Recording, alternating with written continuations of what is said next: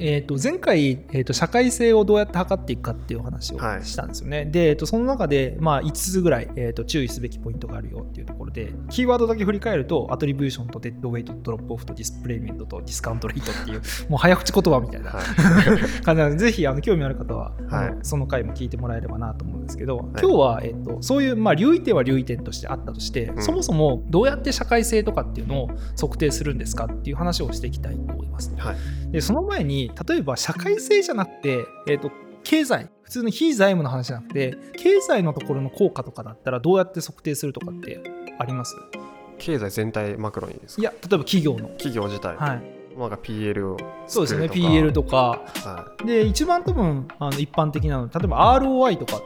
ありますよね、はい。投資収益率はい。投資したものに対してどれぐらいの収益が上がったかみたいなところですよね。コンバージョンレートとか。そうですよね。あのいろいろあると思っていて、はそういうのって比較的簡単なんですよねある意味。なんでかっていうと、まあ、あの円で換算するかドルで換算するかとかっていう差はあったとしても、うん。もうでもそれも為替レートで決まってたりするじゃないですか,、はい。そういう意味では範囲がお金っていうところで固まってるのではい。測定するのって非常に簡単なんですよ。はい。でも前回話した例だと例えば、えー、とモチベーションの話とか、うん。あと二酸化炭素の話とか貧困率とかそういうのって単位が全然そもそも違うじゃないですか、はい。単位が違うものを横に比べようとするとめちゃくちゃ難しいんですよね。で、えー、とそういう中で何個かあの測定の方法っていうのがあって1個目にあの紹介したいのがその SROI って言われてるものです。はいで、ソーシャルリターンオンインベストメントっていう、はい。まあ、あの ROI に S をつけてる。なるほど。あことに結構近しいんですけどこれあのアメリカとかのロバーツ財団とかあと英国とかがですねあの NPO とかそういったところに寄付するときに、まあ、情報開示を求めてたりとか、まあ、する文脈の中で、えー、とちょっと盛り上がってきたことがあったっていうところで、まあ、ちょっとそのエッセンスはちょっと紹介したいなと思ってるんですけど、はい。まあ、あの簡単に言うと,、えー、と代替変数を用いるっていうことなんですけど、まあ、あの基本的な考え方は ROI と同じで、はい。えー、とかかった費用を分母に置いて、うん。分子にどれぐらいの米益があったかっていうところを測定するっていうだけなんですけど、はい。さっき言った通り、えー、と単位が違うじゃないですか,、はい。単位が違うものをそのまま置いてもダメなので、うん。それを適切な代替変数に置き換えますと。で適切な代替変数を見つけることがめちゃくちゃ難しいんですけど、まあそれでさえ見つかってしまえば一応概算は出せますと。はい。で例えばですね例えば、えー、とじゃあうんと何がいいかな？街づくり。街づくりとかの例えば NPO とかあったりしますよね。社会性のプロジェクトやったりとかもするんですけど、じゃあ街づくりの価値をどういうふうに測定するかと、うん。そのままじゃ難しいですよね、はい。で、えっと例えばじゃあ街づくりっていうのをブランド価値の向上っていう言葉に言い換えよううんと例えば、はい。でブランド価値の向上をした場合については地価が多分上がるよねと。なんで例えば、えっとそこの対象するエリアの地価の上昇とその範囲うん。例えば、えっと住居数とか。はい。でかけた形で、えっと代替変数。それがそのまま多分活動の便益かっていうとすごい議論があるんだけどでもそのままじゃできないから代替変数を用いますよっていうようなうん。活用の仕方っていうのは1個目あるんですね。はいただ、えっと、これに対しては多分聞いてる人もそうだと思うんですけどいや街づくりにおける便益ってブランド価値の向上なのとかうん。なんか地価が上がったら成功なのとか、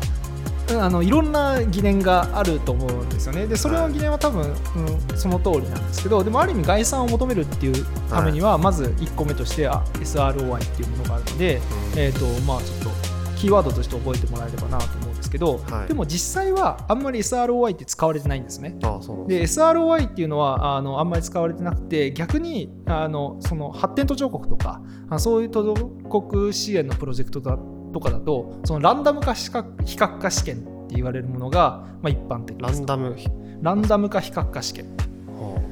いうことなんですけどこれあのなんていうのかなそのエビデンスレベルってな調査とか大学あれ？大学はなあれ？今。う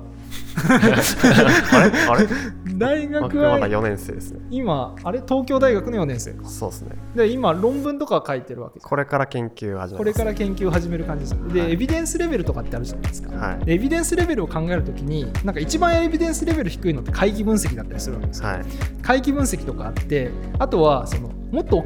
でエビデンスレベルを上げていくとそのすごいエビデンス高いものが求められる例えば医薬品業界とかだと、うん。ランダム化比較化試験っていうのが行われていて、はい。ランダム化比較化試験ってどういうものかっていうと、うん、例えば前回のあのモチベーションの話とかするとするならば例えば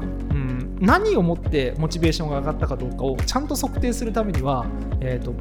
例えば本田圭佑が、えー、と研修を行いましたっていうことをやった時に、本田圭佑によって、まあ、本田圭佑だとそれが原因っぽいので例えば誰かが企業研修を行いましたと。はい。新人社員向けに研修を行いましたと、うん。でその人の話を受けてモチベーションが上がったのかそれともオフィスとかが綺麗だったからモチベーションが上がったのかとか、うん。あと話す内容で変わったのかとかいろんな要因考えられるじゃないですか,、はい。他の要因を一定にしてあげて例えば話す人は同じにしてあげて今回例えば SDGs の話が出てたので SDGs の話をする人と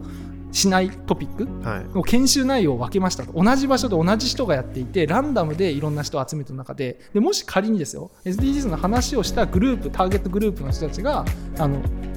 研修結果の、まあ、レポートがレポートっていうかアンケート結果が良かったら、うん。おそらくですけどそのトピックに触れたからこそ研修結果が良かったってできるはずであって、はい。これはそのいわゆるランダム化比較化試験って言っていて、ランダムに抽出した人たちを測定したいものだけ変えるはい。ことをやって、えっと、取っていきますよっていうのがあの一般的でこの社会性とかを測るときにも例えばうんとな、まあ、教育もそうだし例えば本当に教育でしっかり成果が得たかどうかっていうのを測るためにランダムに抽出した人にそのそのコンテンツとかを提供したグループとしなかったグループを定点観測で取っていってうんどれぐらい差が例えば出るかとかっていうとはい。比較的、まあ、エビデンスレベルが高い取れなるっていうような、まあ、補修法なんですね。はい。だから社会性とかを取っていくためには結構コストかかってしまうんですけど厳密にやろうとするとそのランダム化比較化試験とか、そういうのをいかにコストを低くして設計するかとかっていうのが、まあ、ある意味腕の見せ所っていうかなるほどいうふうな感じなんですね。その発想で結構もう AB テストというかマーケティングでも使われますよねまさにそうですね。はいだから基本的に、えー、と経済性のところでも活用されているものを、えー、と社会性のところに持っていくと。でここら辺のところって私も結構研究論文とか読んだりするんですけど、はい非常に面白くてあのランダムが比較化試験とかってすごいランダムのその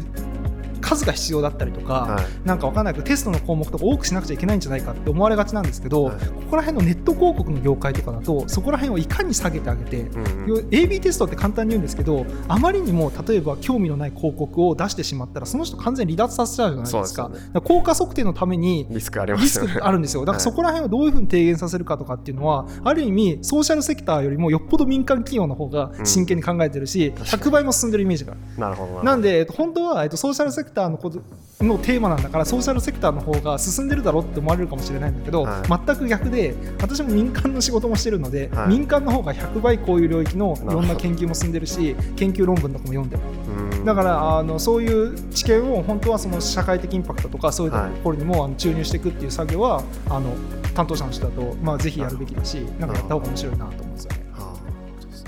なんかある意味その基本的な考え方でそのビフォーアフターと with without っていう考え方なんですよね。ビフォーアフターって、例えば研修を実施した前と後はいでビフォーとアフターって測るんですけど、 with without っていうのは例えば SDGs の話をしたグループとしなかったグループみたいな。はいはいだからしたかしなかっただけだと、えっとした前と後だと何があの比較対象がないので何が効果を及ぼしたかどうか取れないので、はい。ある意味ビフォーアフターと with without っていうのは違うよっていうのは、うん。あのしっかりと理解した上でであの広告業界とかちょっと話戻っちゃうんですけどとかのそういう再選の端のそのランダム化比較化試験のまさにはい。AB テストみたいなはい。ところの仕方っていうのは、まあ、なんかそんな単純じゃないんですよね。はい。あのどれぐらいサンプル数増や、減らしてあげてしかもそれっぽいところにいかに効率的に効果を測っていくかっていうのをめちゃくちゃ模索してるんですよね。はい。だからそこら辺は本当は社会性とかのところにも導入していくとなんかもっと良くなるなとちょっと個人的には思ってますね。常に Facebook とか Slack がやってるイメージありますね。そうですね。だから IT 企業とかの方がよっぽどそういうのやってたりするイメージありますよね。ではい。高速にしてあげたりとか、は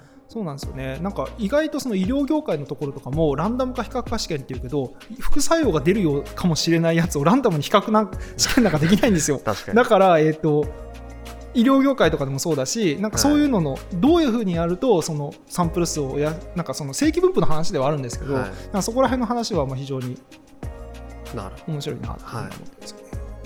なんでまあ社会性のところの測定の話をしたと思うんですけど、1個目の方法はその代替変数を用いるって方法が、まあ、はい簡易的にやろうと思えばありますよと。どはい。でもっと厳密に求めようと思うと,、えー、と RCT そのランダム化比較化試験をやっていきましょうということです。であランダム化比較化試験については、えー、といろいろ工夫の仕方によってコストを抑えた形で、うん。えー、と測定する方法がまさにその社会性とかをやっていない民間企業側に知見がめちゃくちゃ溜まってきてるので、はい、そういうのはぜひあの取り入れてもらえたらいいなと思ってます。なるほどですね、はい、ありがとうございますこのポッドキャストではクリエイティブとサステナビリティをテーマに毎回旬なトピックやゲストを呼んで放送しています。ぜひ登録のほどお願いいたします。